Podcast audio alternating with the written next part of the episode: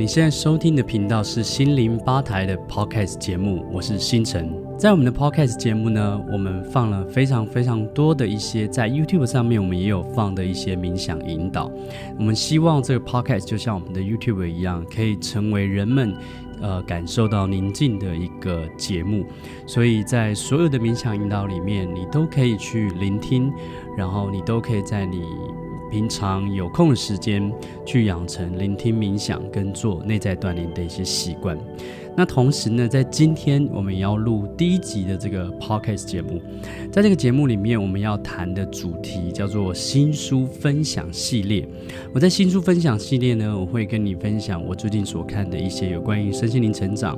或者是个人成长的一些书，把一些我觉得我看到的重点哦条列出来，来跟你分享。那希望呢，可以在日常生活中帮助你用更快的时间，用更轻松的方式，可以用听的方式来学到一些身心灵成长的一些内容。OK，那今天我们要聊的这本书哈，叫做《能量七密码》。它是这个方智出版社出版的，然后是由苏莫特医师所撰写的一本书。OK，能量七密码。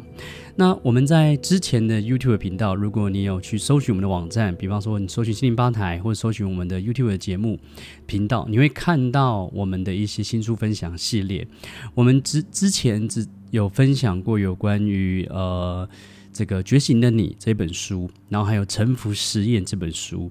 那我们在那两本那两本书里面，在那个两本导读里面，我们都分享到一个观念哦。这个观念就是几乎所有身心灵的成长的资讯都在告诉我们的一个观念，叫做一切都是由能量构成的，包含说我们所看见的，我们所没看见的，我们所触摸到的跟触摸不到的，都是由能量构成的。那《能量七密码》这本书呢，它也是在讲一切都是由能量构成的。这个作者呢，苏莫特医师，他从小他就听他的父母耳濡目染这个观念，一切都是能量。因为他父母也是做相关的这个医疗的行业，然后是希望可以用一些新式的这些能量疗法去帮助别人，所以他从小就耳濡目染这个观念。但是在他成长的过程之中呢，他是一个人生胜利组。OK，他拥有这个完美主义，然后在很多领域，不管是课业成绩，或者是出社会的一些表现，或者是他的财务上面，都是非常非常的 OK 的。但是他又有一些完美主义，所以他的生活有很大的压力。虽然他外表看起来光鲜亮丽，然后他人生好像非常的胜利，可是他内心也充满了空虚。那在他的书里面，他也讲。当我们处于低潮的时候，有的时候也是可能这一整个世界，在整个宇宙，它要告诉我们一些事情，它要帮助我们一些事情，它要引领我们去另外一个我们人生所想象不到的一个方向。所以在一次偶然的机会，他接触到了越来越多的有关身心灵成长的这些资讯跟一些活动。有一次呢，他参加了一场静心，在这场静心里面，他接触到了一种。圆满的感觉，一种圆满的感受。他在书里面提到他的这个体验呢，这个圆满的感觉就好像自己是一道光，自己是一整个能量体，全部消融。他感觉到他自己所有的身体都直接消融在一片光跟一片能量里面。听到这边的话，这个感觉就好像很多这个呃大师他们在。呃，可能体会到某个层次的时候，某个状态的时候，所分享的故事一样，就是很多大师他们可能都是有一次的这个，有一次的一个巅峰的一个经验，或是有一次体验到圆满的这个经验，因此他们开始跟别人分享。那当他那一次去体验到这个圆满的体验，体验到这种静心，然后体验到完完全全自己就是能量的那个感受的时候，他慢慢的，他很希望。他透过一些练习，他很希望自己可以怎么样，可以一直不断都处在那样的感受里面，而且他发现也真的能够做到，不是只是偶尔去体验一次，他发现真的能够有办法在日常生活之中，我们都处在这样的一个能量状态里面。OK，然后他后来呢，就改变了一些他身体上的一些症状，比方说困扰他很久的一些偏头痛，还有困扰他很久的这个脊椎侧弯。或是甚至有一些压迫性骨折，他都可以迅速的去康复哈。在内心层面，他也不再因为完美主义开始怎么样绑手绑脚，他变得是跟过去是一个不太一样的一个状态，他内心开始充满丰盛与快乐，所以他开始发展这个能量的七密码这本书，哈，这这本书的这个书名，他发展这个能量七密码这个技术，去帮助了上千个人，这就是这本书的开始。在这本书里面呢，它大概分成三个架构，第一个架构就是有关于一些故事以及它的这个能量期密码的一些理论。OK，这是我们待会会提到的。另外一个部分有占很大一部分呢，就是能量七密码练习。那这些练习其实很像我们所谓的这个脉轮跟瑜伽还有静心的一个融合体的一个练习。那在他书里面呢，关于练习的章节有非常非常多。然后在我看完了之后，我认为啊。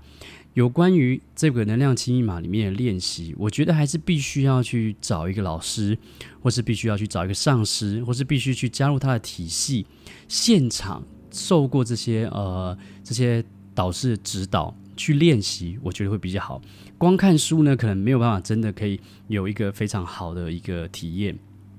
那这本书的最后一个部分呢，就是有关于怎么样把这个能量七密码状态去融入到生活。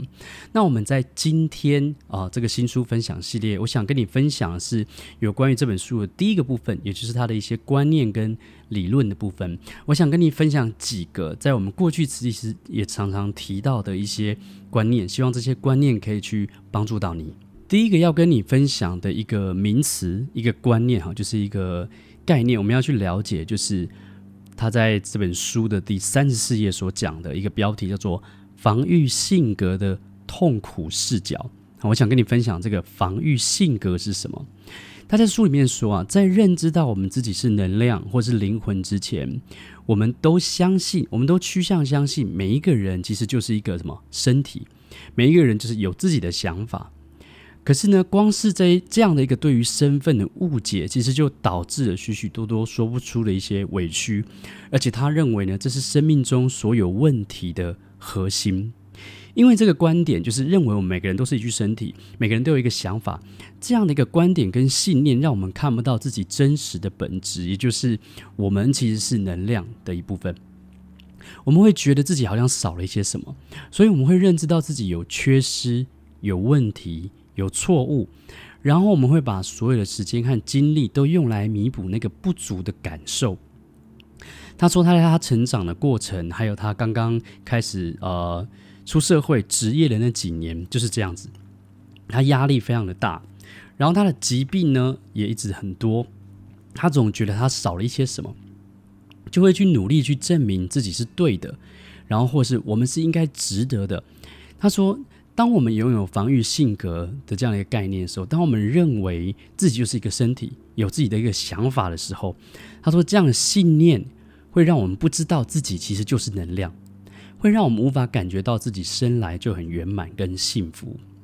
那为了在人生的这个行进的方向去获得方向感，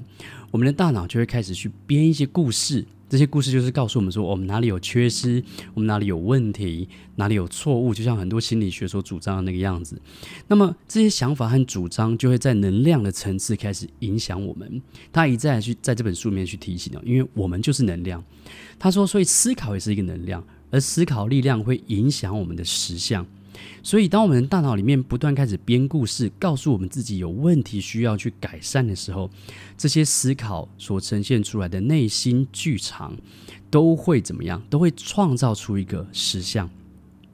当我们的大脑看不到，其实我们和宇宙是交织在一起的；当我们的大脑看不见，万物原本就都是合而为一的，就会开始写故事。而这些故事在我们脑海里告诉我们说，我们有多么孤单，我们有多么孤立。我们看到了自己是很孤单的、很 lonely 的，所以呢，我们都感觉非常非常的不安全。我们都认为自己需要被保护，才能够存在于这个世界。所以，有这样的防御性格的一个观念、跟想法、跟信念的人，会随时去提防威胁，不断的看着外在世界，然后觉得自己是很不安全的。然后呢，一直很希望自己去得到接纳，哦，去认。去被认同，或者是觉得自己没有获得一些足够的爱，这些其实都是奠基在所谓的恐惧之上，以求生为中心的个性。那在过去有很多的一些书或者是身心灵成长的资讯，他们都会用几个词来代替，比方说呃英文就是 ego，那呃中文可能会说小我、自我，那也有人会会说这是一个自尊，那这其实就是对于自己的一些错误的认识、错误的一个自我意识，他把这个称之为防御性格。好，不管你叫他什么。当我们有这样的一个防备心的很强烈的防备心的时候，这样的一个人生观会限制我们，导致我们不愿意去尝试，好，导致我们认为安全是最重要的。这在我们的人际关系，在我们的工作职场上，甚至在我们身体上，都会大幅的消耗我们的体力、心力以及我们的精力跟情绪。而且这样的一个性格，防御性性格，它其实就是参与了一个没有胜算的一个战争，因为我们内心相信问题在我们身上，我们内心相信了我们是有问题的。他说，整场这个内在的这个战争都基于这个毁灭性的信念，所以尽管我们有一些外在的技巧或方法来处理这样的心态，甚至还能扭转这个观念，但是所有人都无法脱离这个痛苦的。看事情的这个角度，因为人类就是这个样子。但是他想说的是，其实真相并不是这个样子。而能量七密码呢，它的作用就是帮助我们去整合我们的防御性格，跟我们真正的真实的本质，也就是有灵魂的自己。整合了之后呢，我们就能够提供几乎无限的潜能，可以疗愈我们生活的每一个面向。我们可以改写非常非常多的规则，扭转一些。局势，OK，这是第一个要跟你分享的，也就是防御性格的痛苦视角。我们很多人都活在这样的一个防御性格里面。我们有的时候，我曾经听过一个故事是这样说的哈，就是有一个人呢，他去祈求上师的这个祝福，他可能去跟了一个大师，然后希望他可以降福给他，然后他的他希望上师给他的祝福是什么呢？就是说他可以不再遇到那些。呃，那些呃狗屁倒灶的事情，他希望人生可以完完全全就一帆风顺。可是他的导师反而跟他讲：“我希望你可以遇到所有人生该遇到的事情。”他说：“不然你活在这个世界上干什么呢？”、哦，这是一个很有趣的一个一个观点哈。其实也跟我们之前所讲过的这个沉浮实验或是觉醒的你所讲的一样的。其实我们来到我们的灵魂，我们这我们是一个能量的一个。呈现，但是我们有一个肉身来到这个世界来，我们就是希望可以去了解更多，可以去体验更多。但是呢，灵魂的这样一个深处的这个渴望，但是却被我们的防御性格给怎么样给盖住了，所以让我们想要逃避很多事情，让我们不想要去找麻烦，让我们不想要失败，让我们不想要被受，不想要受伤，或是让我们不想要感觉到不舒服。但事实上，所有事情都是一体两面的。当我们可以体验到更多的一些不舒适，或者是我们不把那些不舒适当做不舒适的时候，我们的潜能才可以真正的发挥。我觉得这就是认识所谓的防御性格的一个好处。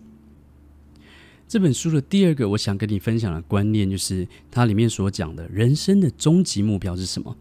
他说，人生的终极目标就如同我们刚刚所提到的。我们都活在防御性格里面，所以人生的终极目标呢，是去领悟个人身份的变化，也就是你不再认为你是一个身体，你不再认为你是你的思想，你也不再认为你是你的情绪，你不再陷在你的身心这里面，而是开始用灵魂的角度，用能量的角度去看待这整个世界，你把你自己视为是一个能量。是一个灵魂，而不再跟你的这个思考或是情绪有太多的一些认同。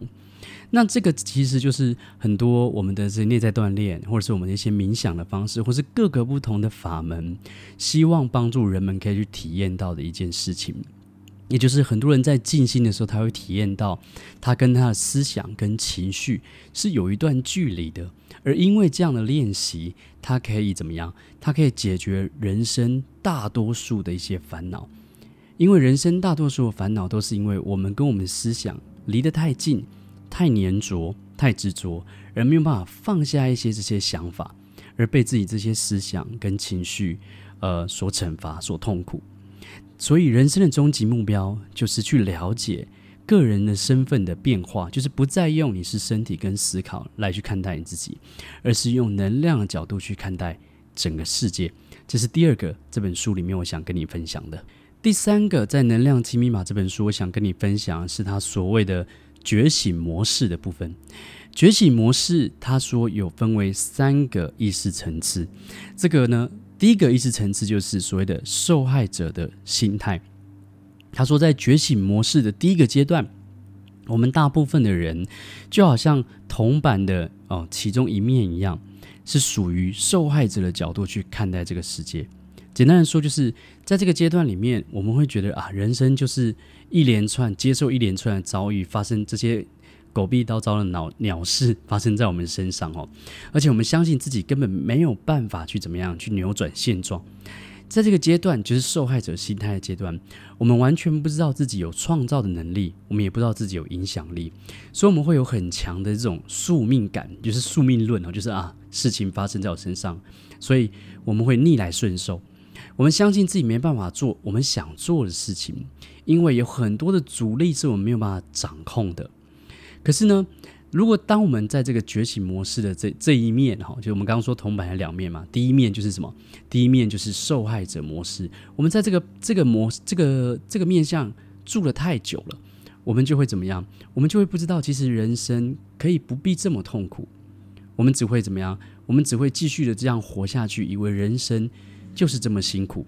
在这个阶段呢，你可能会可能认为你不快乐。不满足，是因为你出身贫困，或者是你可能会觉得你不快乐，是因为你没机会上大学。你可能会觉得你不快乐，是因为你结婚结得太早，没有机会追求你的热情或职业，或者没有足够的钱去做你真正想做的事情。在这个阶段，会有很多的情绪，我们都体验过，会有愤怒、恐惧、绝望、无助等等之类的。在这个阶段人生观都认为啊，人生就是这样子，我没办法控制，然后呢，事情都发生在我身上。也也可能你并没有像我们刚刚那样子去说哦，但是这观念很自然而然的扎根在你的心里。而当这样的观念在你心里的时候，其实也被你创造出了一个实相。这个是觉醒模式的第一个阶段。那第二个阶段呢？作者说叫做自救。那这个阶段其实就是硬币的另外一面，哦，很有趣哈。就是我们刚刚说硬币的两面，诶，那自救感觉是比较好的嘛？可是他好像又在硬币的另外一面，他好像跟受害者阶段是同一个。OK，解释一下哈，什么叫做自救？这个就是大部分人所处的一个阶段，也就是有很多人在受害者的这个状态底下待得太久了，他真的受够了，所以他想要去做一些改变。可是呢，这些人呢，他们依旧是靠着我们刚刚所说的防御性格的这个角度在看事情。他们的潜意识里面认为自己不够好，他们并没有透过能量角度或是灵魂的角度去了解自己的真实，去了解真正的实相有多么大的伟，有多么大的力量跟伟大。在这个阶段呢，在自救这个阶段，我们就不再活在宿命论里面，而是。觉察到，如果我们认为我们活在痛苦中，但是我们有可能可以解决这个痛苦。好，如果我们活在问题里面，我们就可以解决这个问题。我们就开始觉得自己可以做一点什么，我们可以更快乐，可以更健康，可以获得更多的尊重，可以完成更多的成就。我们就开始想着，我们一定要做点什么，才可以改变这样的一个现状。那可是，在这个思维里面，哈，就好像很多人很努力的去做一些事情。然后呢，但是在这个思维里面，不管发生的是什么样的事情，其实都是生命所设下的一个关卡。我们发现自己经常能够改善一些处境或解决问题，有可能在一些特定的观念和行动之后，我们好像就能掌控我们的遭遇。有了这样一个思维，我们会告诉我们自己：哦，吃得苦中苦，方为人上人，或是天将降大任于斯人也，必先。必先苦其心志，劳其筋骨，类似像这样的一个 一些我们常听过的一些说法。但是呢，这样的人他们常会觉得，虽然人生很苦，但是吃苦就是吃补。他们基本上信念就是怎么样？他们的信念是：我遇到挫折不会打倒我，我是一个不断解决问题的人。那这个阶段作者说他把这个阶段称为自救，是因为在这个时候，我们会努力去修补我们自己，或是修补别人身上的错误，或者是一些缺失。我们会很用力的、很努力的去想办法过得很快乐，所以会有相应的一些技巧、心理治疗、哦，励志成长的这些主题的书或课程，都是在这个第二阶段，这个觉醒一模式的第二个阶段，自救的这个阶段，我们会遇到的一些东西。因为在这个阶，在这些呃，比方说励志成长、心理治疗等等之类这些技巧，都是诊断问题之后，然后去修补它。那作者说，他这个这个这样的一个思维呢，帮助他去减轻了他的一些痛苦，而且在他年轻的时候协助他达成一些目标，他觉得非常感激。然后他觉得这样的一个状态，走这个阶段，比活在第一个阶段受害者阶段里面好太多了。可是不断寻找、不断发现问题，并且砸资源去处理问题，只会让我们更擅长解决问题，然后导致我们需要问题才能解，需要问题来解决，才能了解我们真正的本质。所以他说，在这个阶段，我们其实还是在靠痛苦来觉察喜乐与自身的完整，而且我们永远无法跳脱遇到问题、解决问题的这样一个轮回。从更深的层次来看，第二个阶段，我们其实还是觉得自己是不足的，只是有一些工具可以弥补这个不足的感觉而已。但是呢，其实如果我们可以慢慢的去体验到第三个阶段，我们人生又会有一个不一样的一个状态。他说，第三个阶段叫做创造者的阶段，觉醒模式的正面，也就是这个受害者的阶段，还有觉觉醒模式的这个背面，也就是自救这两个阶段，其实就好像光明与黑暗，其实就好像黑与白，就是我们常讲了，它是二元世界的一个产物，但是在创造者创造者的阶段，是跳脱出什么？是跳脱出这个正面的。跟反面的，而是凌驾在正面与反面之上的。当我们进入到创造这个这个阶段的时候，我们对于人生会有非常非常不同的一些诠释。在这里呢，他书里面写到说，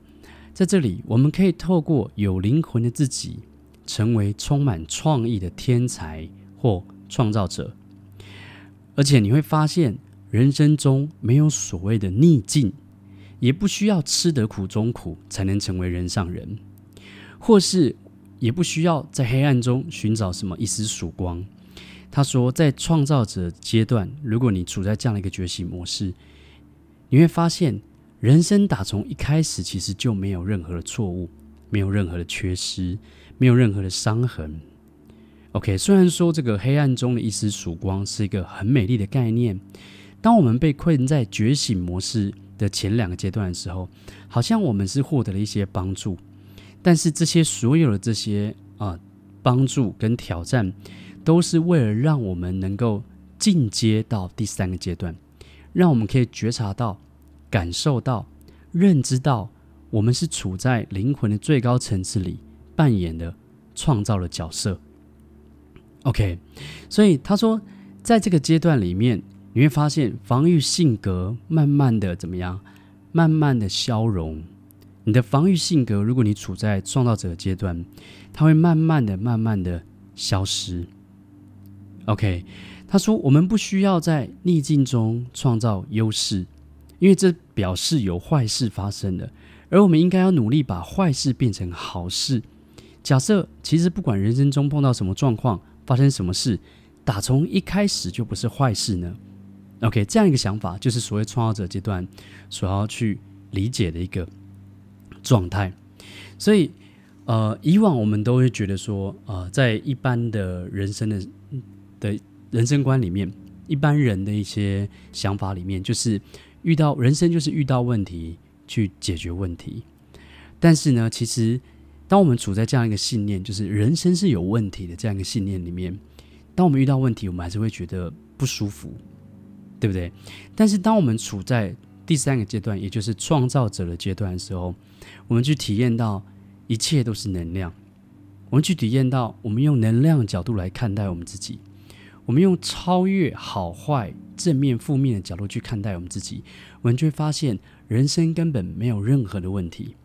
我们可以在当下，就像我们之前所提到的《沉浮实验》这本书里面所讲的一样，我们可以在当下，无论任何事情发生的时候，我们都用接纳的角度去体验它。而人生最重要的就是什么？而人生终极目标就是去体验的人生，去用能量角度来看待这整个世界。OK，所以呢，在这本书里面，他又提到一件事情，他说，真正重要的是。去体现，去体现这个创造者这个阶段，而不是只是了解而已。所以这也是为什么他这本书里面有非常非常多的练习，因为他可能跟我们有类似的概念，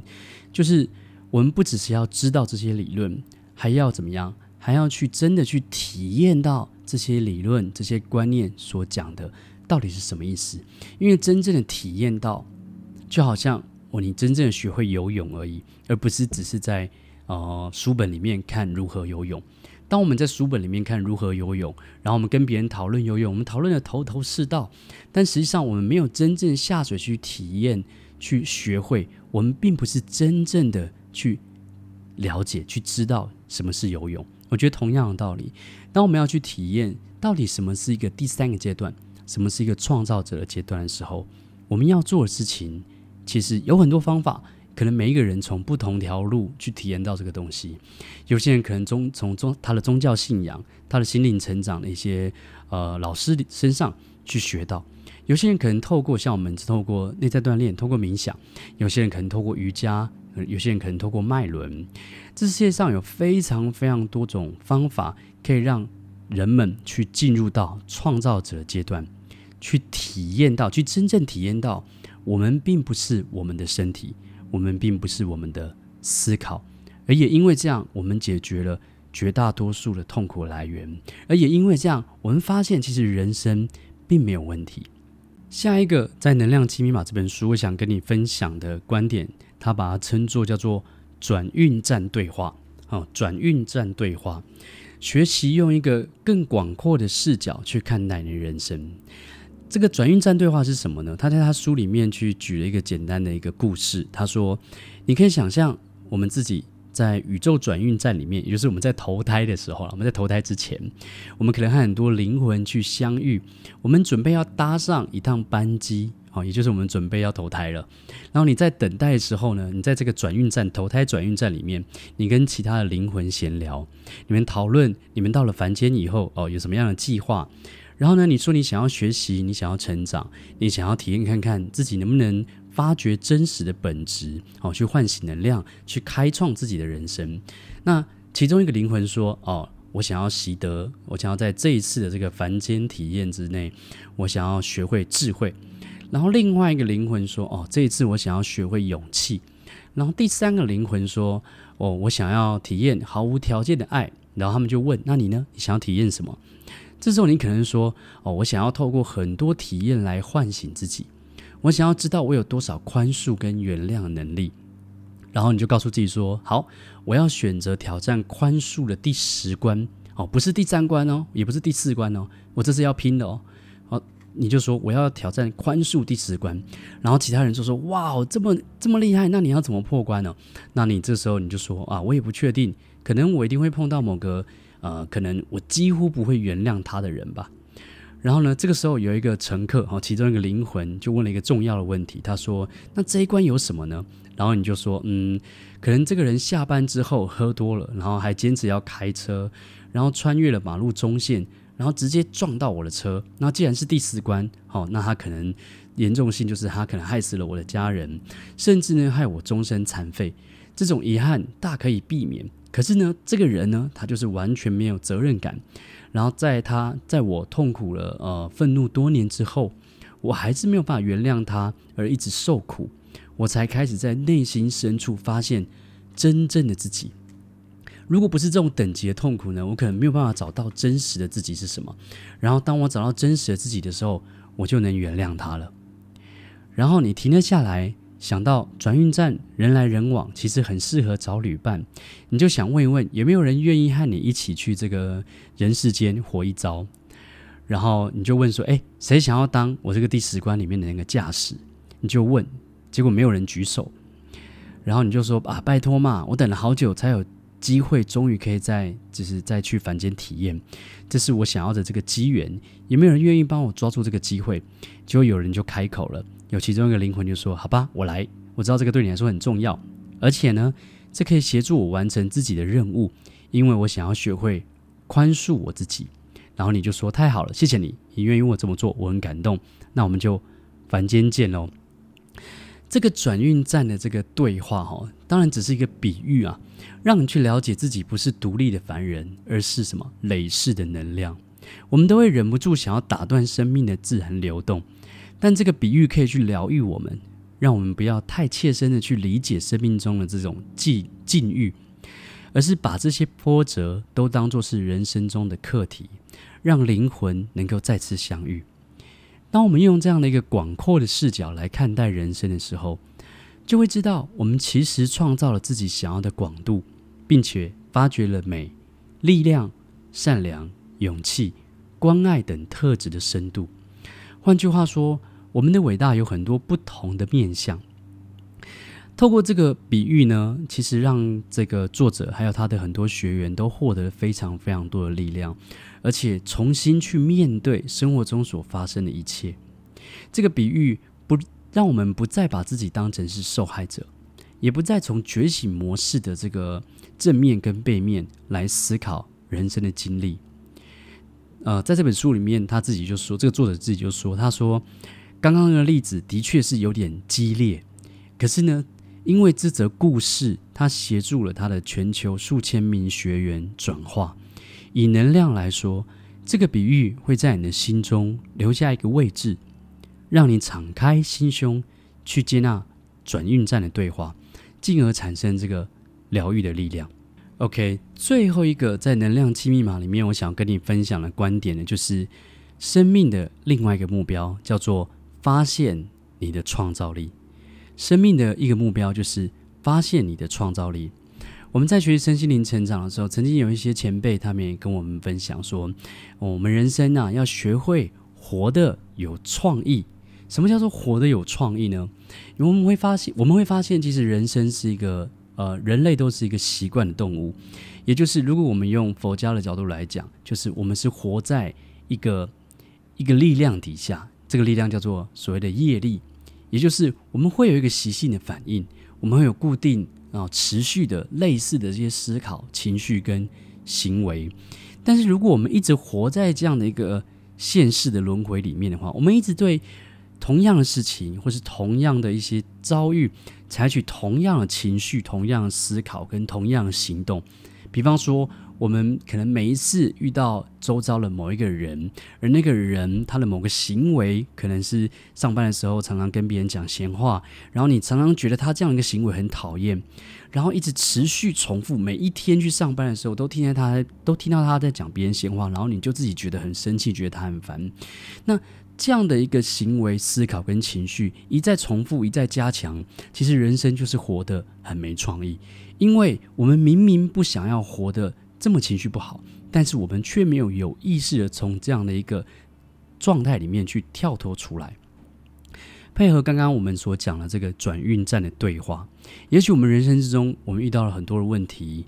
可能是啊、有些人可能是婚姻问题，有些人可能是金钱问题。每一个人所遇到的问题都不一样，对不对？但是你是不是有办法让自己活得很有创意呢？你有没有去发挥你生命的潜能，让你不再陷入跟过去一样的思考，陷入跟过去一样的情绪，陷入跟过去一样的行为？你能不能稍微用能量的角度，用灵魂的角度去看待这个世界？然后呢，去超越你的思考，去超越你的情绪，然后去接受一些灵感，去采取一些不一样的行为，看看人生有什么样不一样的发展呢？OK，这就是我们今天的新书分享系列。我想跟你分享的能量七密码的一些重要的观点，在这边也最后提醒你，无论是我们刚刚所说到的跳脱防御性格的这个痛苦视角，或者是进阶成创造者的这个觉醒模式的阶段，又或者是用这个转运站对话里面的比喻，不管是我们刚刚所讲的几个观点，其实最重要的都是怎么样？都是让我们学会用能量的角度来看待我们自己，用能量角度来看待这整个世界。而要做到这件事情，有很多的方法。你可能可以透过你所学过的一些瑜伽，或者是你去外面所参加的一些静心内观跟禅修，又或者是任何的身心灵的研讨会跟法门，来帮助你去整合你的身体、心理、情绪以及你的思考，不再被你的思考跟情绪所困扰。当你可以做到这件事情的时候，我相信你会发现人生中少了很多问题，你也会发现人生多了很多的潜能，可以去完成更多的丰盛，好吗？那我们在下一集中再见喽，拜拜。